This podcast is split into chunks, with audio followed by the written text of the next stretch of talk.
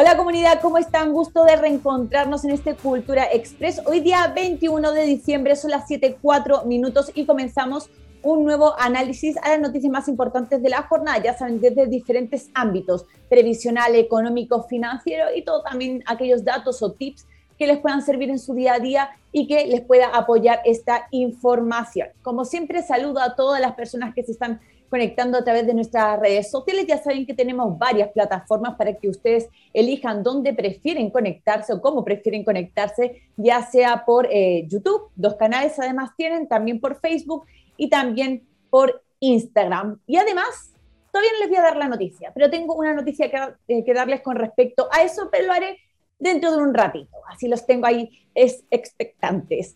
Em, como siempre, eh, voy a lanzar la pregunta del día para conocer su opinión con respecto a el tema que ha sido también de la jornada. Y la pregunta es la siguiente.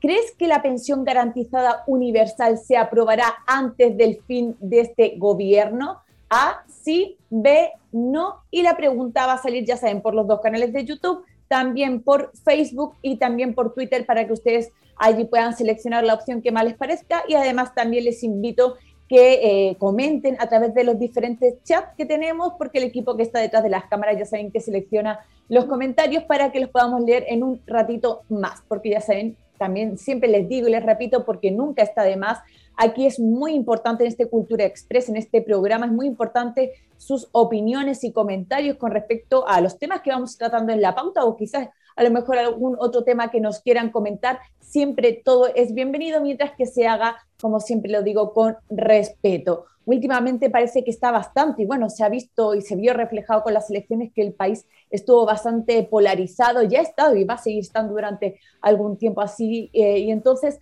hay bastantes comentarios eh, en contra de unos y de otros, pero por lo menos hagamos que este Cultura Express sea un lugar de encuentro de las diferentes miradas y eh, visiones que tenemos eh, cada uno de nosotros con respecto al país. Si no hay respuestas ni buenas ni malas, como siempre digo, ni opiniones buenas ni malas.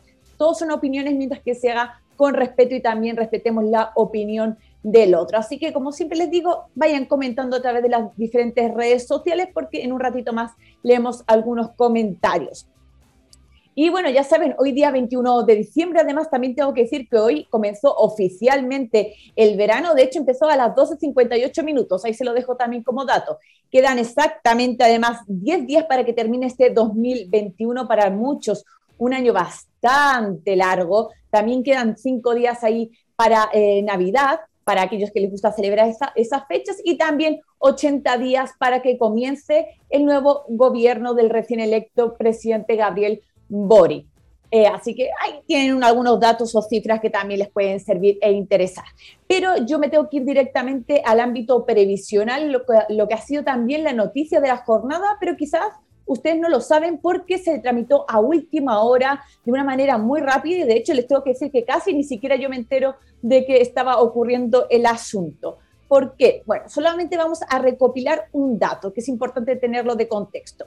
Ayer, cuando se reunieron tanto el presidente Piñera como también Gabriel Boric, el recién electo presidente de la República, se reunieron y bueno, tuvieron una serie de conversaciones que se llevó durante, fue una reunión de más de dos horas, ¿verdad? Entre ellas, el presidente Piñera le pidió a eh, Gabriel Boric que le ayude a impulsar la pensión garantizada universal en el Congreso, que le ayudara a la tramitación, sobre todo con el diálogo, ¿verdad?, entre los diferentes grupos del Congreso.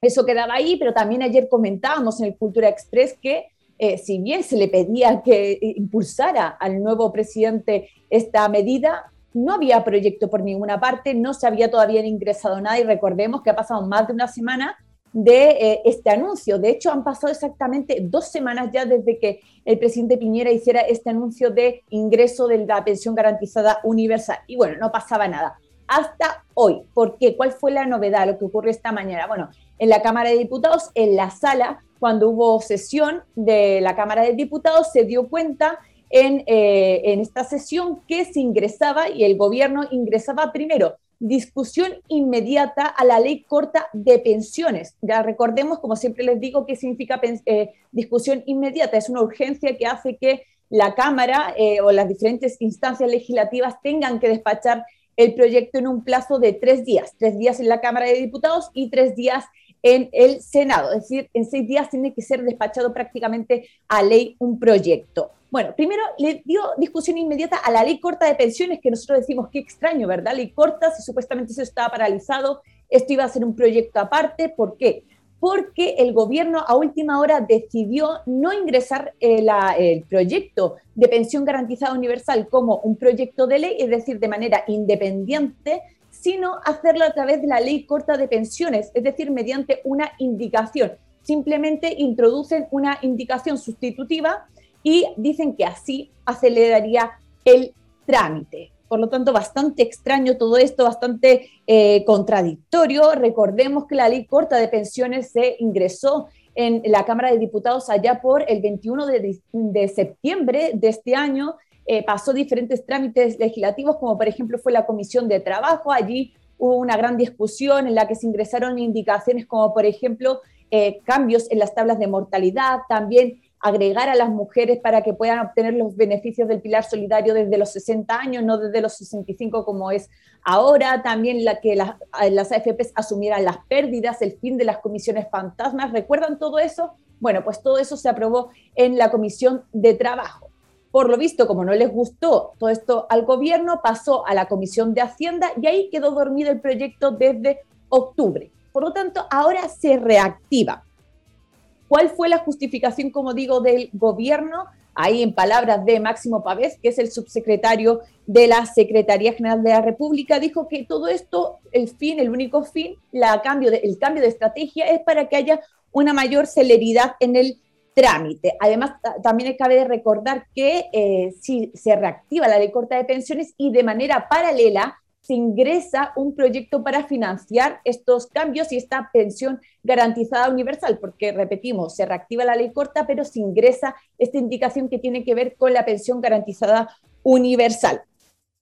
¿Qué dijeron? ¿Cuál fue la reacción por parte de los diputados? Bueno, en este caso, el presidente de la Comisión de Hacienda, que es donde se está tramitando la ley corta de pensiones y quien recibe esta indicación de pensión garantizada universal es Pablo Lorenzini y es el presidente de esta comisión de Hacienda. Dice que tenía amplia disposición para tratar el tema y que eh, lo que, eh, según los trámites y los acuerdos que ha llegado con el gobierno, sería que hoy, que ahora les contaré qué pasó, se empezara la discusión y que mañana lo más seguro es que se despachara para que el jueves se vote en la sala de la Cámara de Diputados. Por lo tanto, así se despacharía el proyecto al Senado esta semana ya. La próxima semana, recordemos que es semana distrital, no hay trabajo legislativo en el Congreso y se retomaría la discusión en enero, ya en enero, en enero del 2022, ahí en el Senado.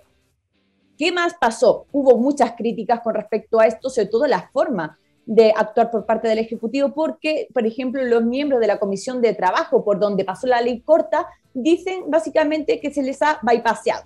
¿Por qué? Porque el proyecto ya no va a volver con estos cambios, con la pensión garantizada universal, no va a volver a esta instancia, no va a volver a la Comisión de Trabajo y tan solamente se va a tramitar en la Comisión de Hacienda. Por lo tanto, dicen que ellos, eh, Comisión de Hacienda, tiene una expertise que tiene que ver con el financiamiento y lo que es en sí la, financiación de, la pensión garantizada universal, pero todo lo que tiene que ver con pensiones se trata en otra instancia, que es la Comisión de Trabajo.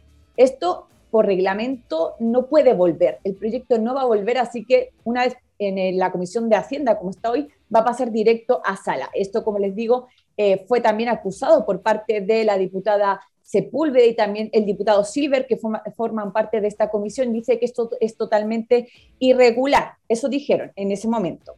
¿Por qué? Eh, porque, bueno, aparte eh, hay que pensar si es, como les digo yo, todavía no quedó muy claro cómo va a ser el proceso, porque si bien dice que se reactiva la ley corta de pensiones porque eh, así se acelera el trámite, se salta en una instancia, esto pasa más rápido, todavía no se sabe qué se va a sustituir exactamente. Se entiende que se sustituye todo lo que tenía que ver con el pilar solidario que habían propuesto en, aquella, en aquel momento, y entra a, tramitarse lo que es la pensión garantizada universal. Pero ¿qué pasa con las otras indicaciones que se trataron con respecto a las AFPs, por ejemplo?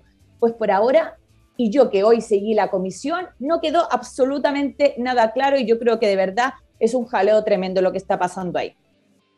Eh, de hecho, también hay que decir que, bueno, esto se dio esta mañana, pero eh, se convocó a sesión hoy a las 3 de la tarde. Hoy se dio esta sesión de la Comisión de Hacienda y ahí se ingresó la indicación y se empezó ya a trabajar con esta idea de máxima celeridad.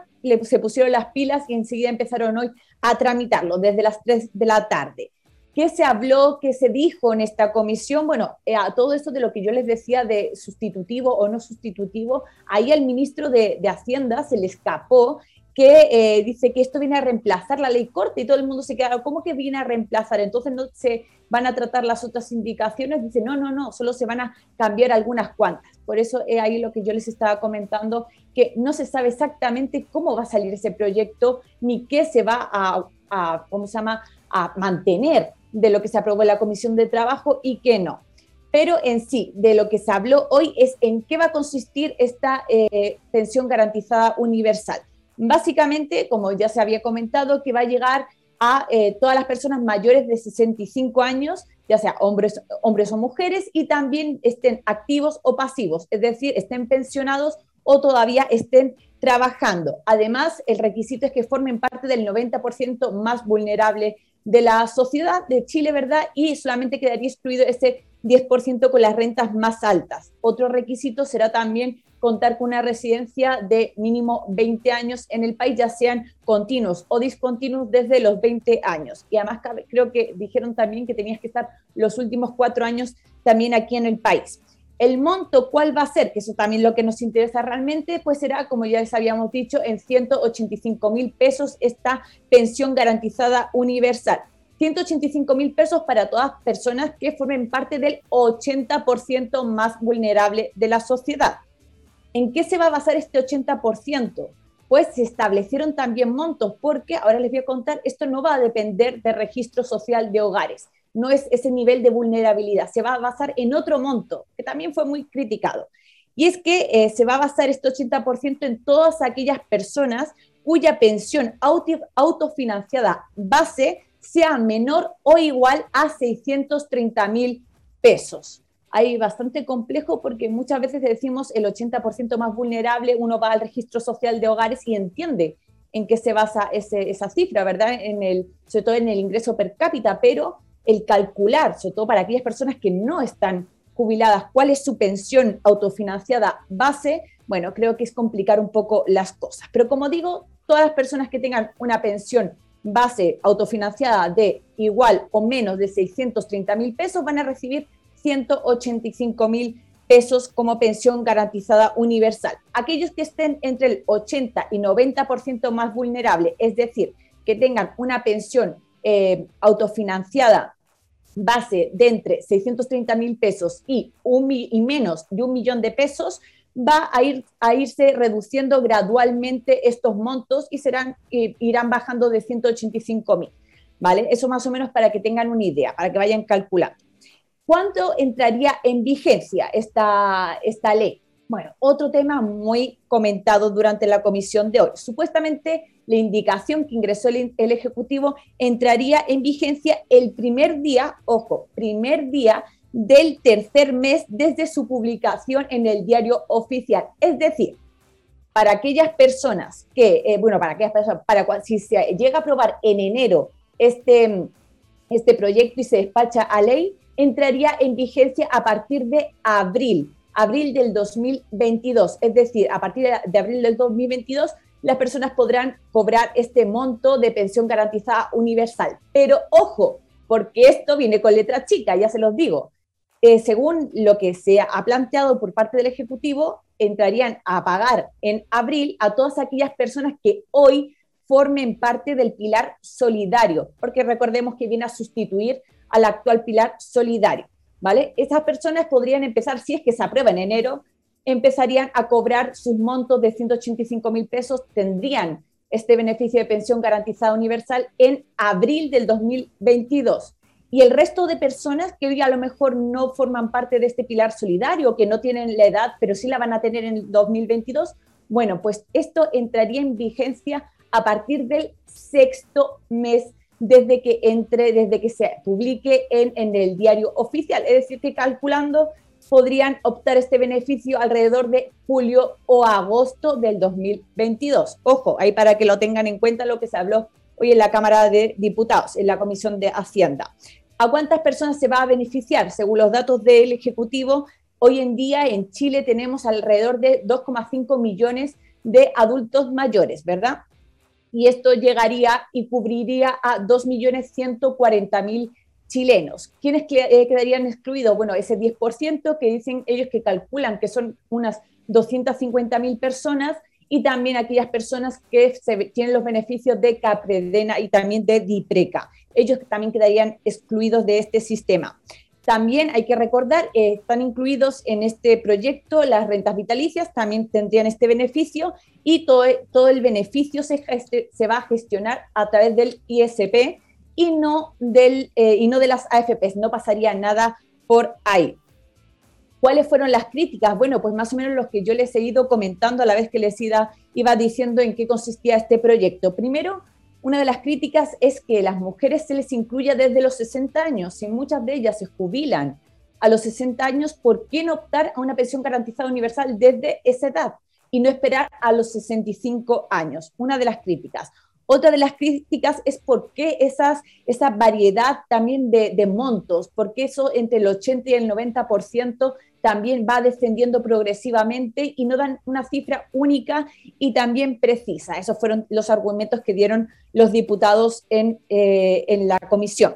También eh, criticaron lógicamente la gradualidad. ¿Por qué unos en abril, otros en julio o agosto? ¿Por qué esta tardanza? Bueno, el, Ejecutivo se justificó que dicen que son trámites burocráticos, más bien porque es necesario que el eh, ISP pues tramite, según ellos, ojo, según ellos tramite todas, el primero los cambios de las personas que optaban al pilar solidario, los cambien a este nuevo sistema y que las nuevas personas que optarían a este beneficio, ojo, se van a tener que inscribir, eso también es otro dato, esto no va a ser automático para ellos, sí para los del pilar solidario, pero no para los nuevos beneficiarios, porque recordemos que el pilar solidario ocupa y sobre todo protege al 60% más vulnerable de la población. Por lo tanto, de ese 60 a 80, eh, de 60 al 90, que no entraban ahora en los beneficios, todas esas personas se van a tener que inscribir. Entonces, esto también fue muy criticado porque si hay bases de datos como, por ejemplo, el registro social de hogares, por ejemplo,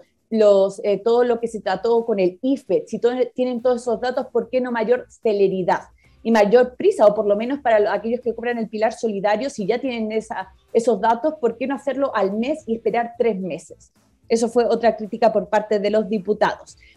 Las eh, justificaciones también del Ejecutivo es que por qué se hace estos cambios al, pilar y por qué les entró sobre todo las ganas de plantear una pensión garantizada universal, es porque dicen que el actual sistema del pilar solidario no incentiva el ahorro, lo que quieren hacer sobre todo es impulsar e incentivar el ahorro eh, por parte de los chilenos, que aquellos que quieran a lo mejor eh, tener un monto mayor de pensión puedan eh, seguir a lo mejor teniéndolo, trabajando posiblemente, se refieren, pero ellos siempre van a tener eh, una pensión base. Por lo tanto, dice el Ejecutivo y en palabras sobre todo ahí del ministro Melero, que también estuvo, y el ministro de Hacienda, dicen que este sistema incentiva el ahorro. También eh, dicen que el antiguo sistema eh, desincentivaba mucho a las personas a que se, se jubilaran porque decían que muchas continúan trabajando porque ganan mucho más de lo que ganaría lógicamente con estas pensiones paupérrimas que tenemos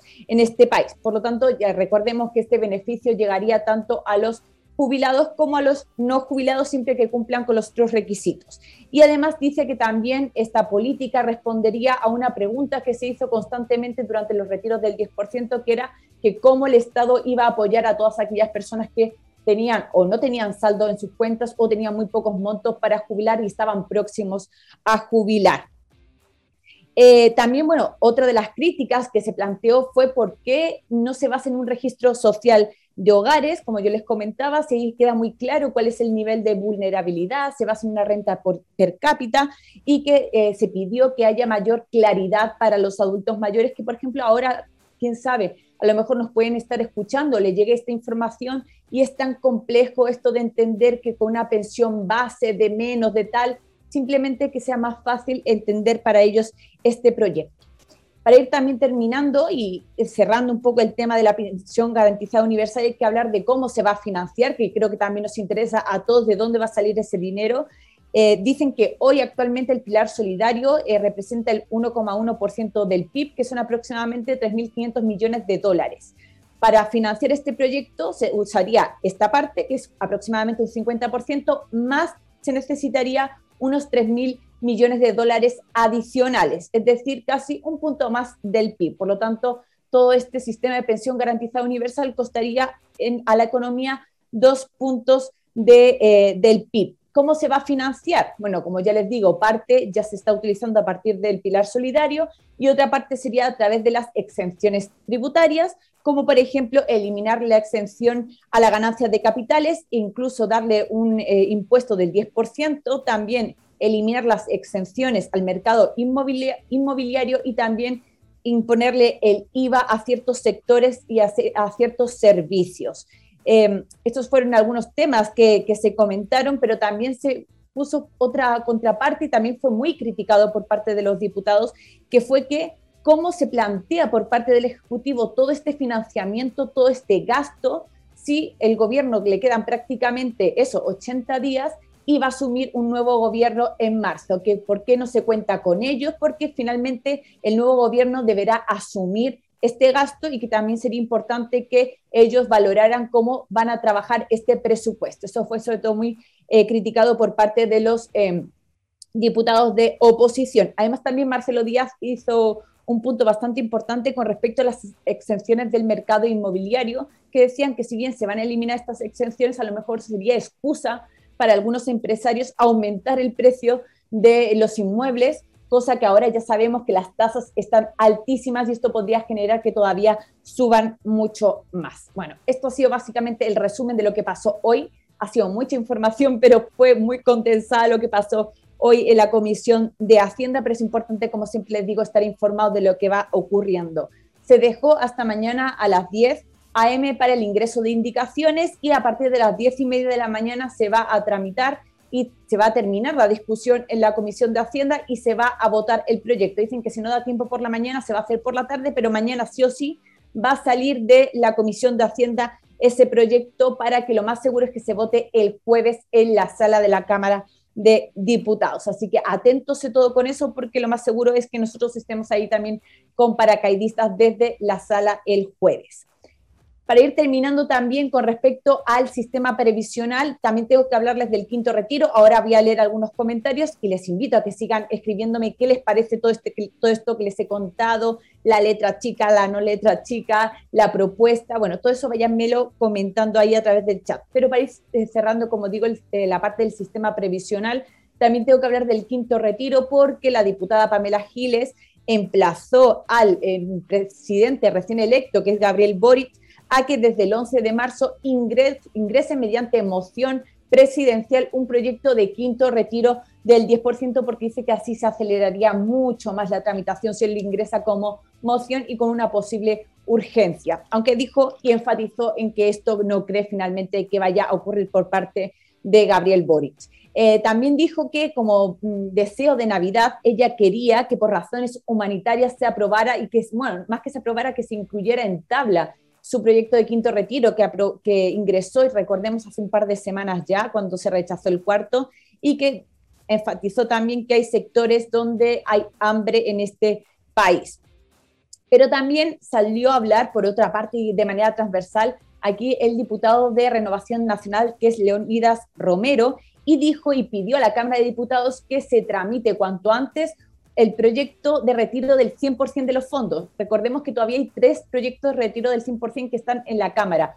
Uno es con respecto a, eh, bueno, uno es de Pamela Giles, otro del diputado Alessandri y otro, otro del diputado Durán. Y dice que ojalá que se tramite cuanto antes porque así eh, se acabaría con la incertidumbre tras la victoria de Gabriel Boric. Y dijo además, eh, la entrevista que dio, dice que no quiero que mi plata solucione los compromisos que ellos adquirieron. Eso respondiendo a las propuestas de gobierno que ha hecho Gabriel Boric y eso respondió Leonidas Romero, Romero que, que digo que quiere que se apruebe cuanto antes y que por lo menos se tramite un retiro del 100% de los fondos. También váyanme comentando qué les parece esto. Voy a leer algunos comentarios, pero antes, como siempre, les invito a que compartan este live para que llegue a mucha más gente. Ya saben que no cuesta mucho, son solo unos segundos. Ustedes dan compartir ahí en Facebook y están haciendo que se viralice la información. Y en YouTube, por ejemplo, ustedes le dan un dedito para arriba y también eso nos ayuda a que el contenido pueda viralizarse más rápido.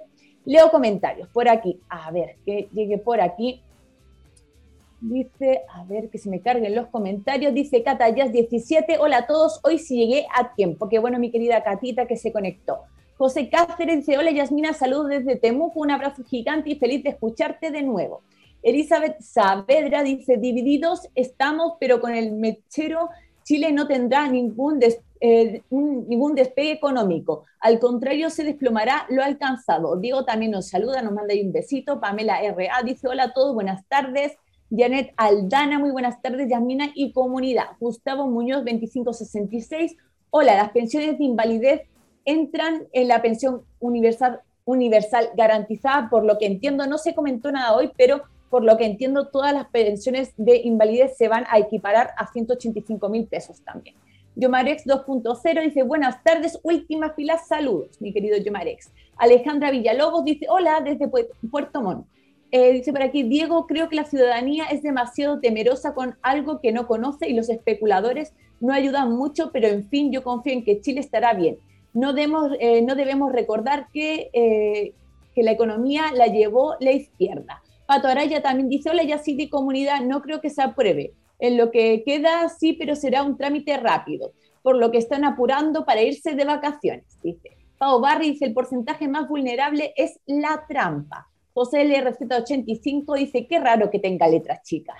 Claudes 2003 eh, dice, se parece al el típico proyecto de ley de Piñera plagado de letras chicas. José Orlando Villa dice, hola Yasmini y comunidad, también Bárbara NL dice, saludos comunidad y abrazos a Yas y al equipo, y ahí nos manda también corazoncitos y un arbolito de Navidad. También Pau Barri dice, eh, perdón, esto reemplaza la pensión solidaria, exacto querida Pau, esto viene a reemplazar al pilar solidario para todas las personas que ya tenían este beneficio y además se expande a eh, más personas porque recordemos, como les decía, que el pilar solidario llega al 60% más vulnerable. Patricio A dice, gracias por la información. Patricio Chapacase, Yasmina, una rapidez para comunicar. Gracias por informar. Saludos, vamos por el 100%. Es que, queridos miembros de la comunidad, tengo muchas cosas que contarles, se me pasa el tiempo volando y al final no termino. A ver si por aquí me han llegado algunos comentarios. Ahí invito al equipo que está detrás de las cámaras a que me envíe por favor los comentarios desde Facebook. Ahí me están llegando paciencia comunidad y me están llegando. Dice por aquí, a ver, em, eh, Víctor Rodrigo Cruces, hola, saludos, convaleciente de una operación, saludos desde la clínica. Ay, mi querido Víctor, te mando un beso gigante, espero que te recuperes pronto y que bueno, igual que nos estés viendo ahí, que te podamos estar acompañando ahí desde la clínica. Así que también te mandamos entre toda la comunidad un abrazo gigante. Viviana Pizarro, buenas tardes comunidad desde Viña del Mar. Roberto Suárez, buenas tardes, Jazz y comunidad. Edgar Quiroz, vamos por el 100% de retiro de nuestros fondos de pensiones. Angélica Garrido dice, hola comunidad, aquí San Bernardo reportándose.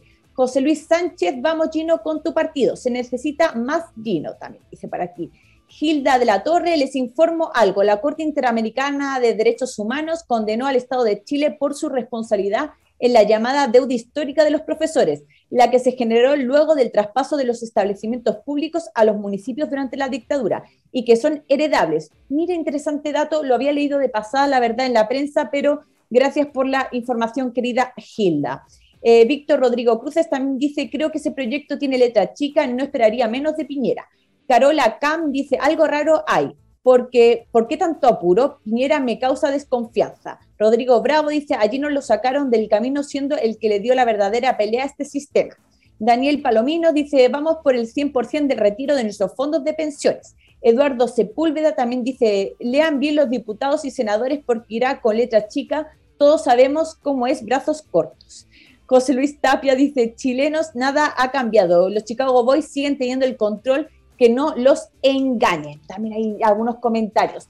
Y antes de ir acabando, si mi querida señora directora me lo permite, voy a pasar con el último tema que también eh, es interesante, aunque me imagino que también mi querido Adjaner, que viene ahora en el programa Detrás a las 8 también va a, va a extender esta información, pero nunca está de más también que yo se las comente. ¿Por qué? Porque tenemos que hablar de economía rápidamente, algunos indicadores y algunas cosas que tenemos que tener en cuenta. Bueno, ayer ya lo comentábamos junto a Gino, pero hoy parece que el dólar, tanto el dólar como eh, las, bolsas, los mercados han dado un pequeño respiro a la economía chilena. Ayer recordemos que estuvo una jornada muy volátil el dólar, tuvo su mayor salto desde el 2008, desde la crisis financiera, más de 30 pesos eh, aumentó el dólar y también alcanzó su nivel histórico de, de 876 pesos. ¿Qué pasó hoy? Que el dólar cayó levemente, pero cayó 4 pesos, 8 y se mantuvo en 871 pesos vendedor, ahí el dólar. Por lo tanto, esa eh, resaca, por así decirlo, post-electoral parece que se está amainando un poco levemente con respecto a los, al dólar, porque recordemos que ya se vería venir que el lunes iba a ser fuerte para la economía, pero parece que hoy se está amainando un poco las aguas, por así decirlo. Con respecto a la bolsa, a la bolsa Recordemos que ayer cerró con una caída de más del 6%. Eh, también esto consideramos que es el mayor retroceso del día lunes, el mayor eh, retroceso diario desde el 17 de mayo, desde las elecciones eh, de los constituyentes, recordemos, y hoy cerró al alza con un 1,33%. Ahí se recuperó la bolsa de Santiago. Bueno, esto ayer también lo comentaba el director de, bueno, presidente de la Bolsa de Santiago, que si bien se preveía esta fuerte caída el lunes, sí va a ir levantando poco a poco la bolsa, sobre todo por el discurso un poco más conciliador y de tranquilidad que ha generado en los mercados eh, Gabriel Boric. Eso lo dijo ahí el, el, presidente de la Bolsa de Santiago.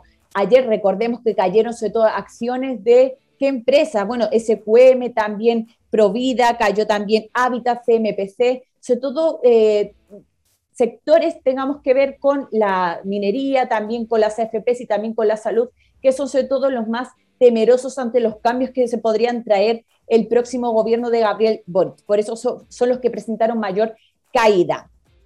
Pero, ¿qué dicen todos los eh, expertos? Y esto hay que decirlo claramente, ¿qué están comentando? ¿Qué es lo que le daría tranquilidad a los mercados y también a la economía chilena en los próximos días?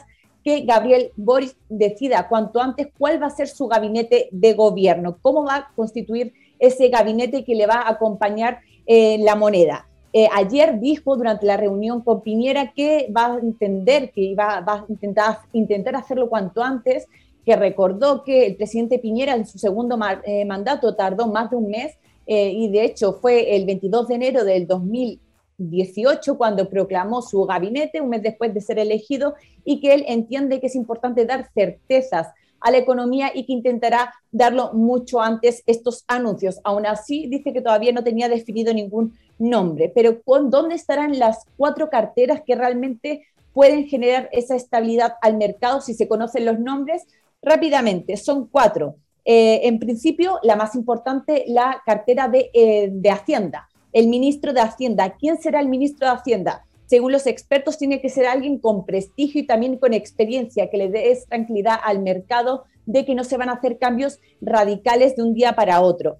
Sonaba mucho por ahí Andrea Repeto, que había sido asesora económica de Gabriel Boric, y ella ha dado una entrevista y ya dijo ya a la prensa que si bien ella acompañó, asesoró, ella no está disponible para ser ministra de Hacienda.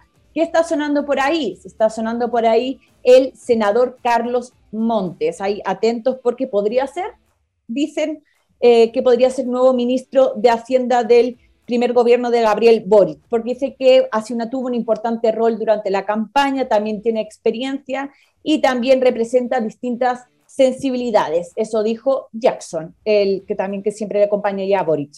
Eh, ¿Qué otras carteras? Trabajo, porque será la persona encargada de llevar a cabo una reforma de pensiones, sea cual sea el cambio del sistema, pero va a haber cambios, ya sabemos, en el sistema, entonces va a ser muy importante también el ministro del Trabajo, ministro de Salud, por la situación de contingencia que estamos viviendo también con el COVID y también lo que es el sistema de salud pública y privada. Y por último, también la última cartera importante será la del Ministerio del Interior, que tiene que ver con los temas, sobre todo que son muy contingentes, como el tema de la araucanía y también del orden público en general. Eso dicen los expertos que si se define cuanto antes los nombres, generaría una estabilidad y también certeza en el mercado que haría que la bolsa se mantuviera un poco más estable y también el dólar, sobre todo. Así que ahí les fui contando para que vean también dónde tenemos que estar echando los ojos, porque además el baile de nombres en las próximas semanas, ya les digo, querida comunidad, que va a ser constante. Así que también me, me pueden ir opinando qué nombres les está sonando por ahí. Voy a eh, leer a ver si me llega algún comentario más. Dice por aquí Catayaz, eh, Pamela Giles, buena visionaria, se lo cocinó y que ya salían hablando de que no quería aprobar ni un 10% más. Ahí llegó ahí algún comentario que llega de las redes sociales. También voy a leer los resultados de la encuesta, pero antes, querida comunidad, y antes de ir cerrando, ya tengo que cerrar, antes que me echen la bronca, eh, les tengo que anunciar, y lo que les venía diciendo al principio del programa, que vamos a estrenar, y ya hemos estrenado, de hecho, ya pueden ir pasar a, a, verlo, hemos estrenado dos nuevas plataformas para que ustedes sigan todos los contenidos de FF Live. Ya saben que tenemos YouTube, Instagram, Facebook, Twitter, tenemos todo, pero ahora también estamos en Spotify y también estamos en Anchor, para que a lo mejor si no nos pueden ver, nos puedan solamente escuchar. Así que si van de camino al trabajo o también van de camino de vuelta a casa o incluso haciendo deporte, yo lo aconsejo, ¿eh? que yo últimamente estoy escuchando bastante podcast, pueden escuchar nuestro contenido a través de Spotify y Anchor y nos pueden buscar como FF. Y hay contenido subido, así que nada más terminar los programas iremos subiendo el contenido diario. Así que vayan anotándose, nos siguen y nos escuchan desde ahí. Espero que les haya gustado también la noticia. Voy a leer los resultados de la encuesta, que la pregunta era la siguiente. ¿Crees que la pensión garantizada universal se aprobará antes del fin de este gobierno? En Twitter, el 62,4% dice que no. En YouTube de FF Live es el 62% que dice que no. En YouTube de Felices y Forrados Live es el 55% que también no tiene ninguna esperanza de que se apruebe y en Facebook es el 64% que también dice que no, que no se aprobará antes del fin de este gobierno, que recordemos que le quedan aproximadamente 80 días, querida comunidad. Así que ahora sí que sí, me despido porque eh, llega a las 8 el nuevo, un nuevo capítulo del programa, ya saben, del blog de Adjanet tienen mucho que comentar. Hoy van a hablar todo sobre las repercusiones económicas de, después de las elecciones. Ya saben que ellos son mucho más expertos. Yo solamente les doy los, las bases de esta información, pero ellos desarrollan todo esto. Así que les invito a que sigan en la sintonía, se conecten y mañana nos vemos en otro Cultura Express a las 7 de la tarde. Les mando muchos besos.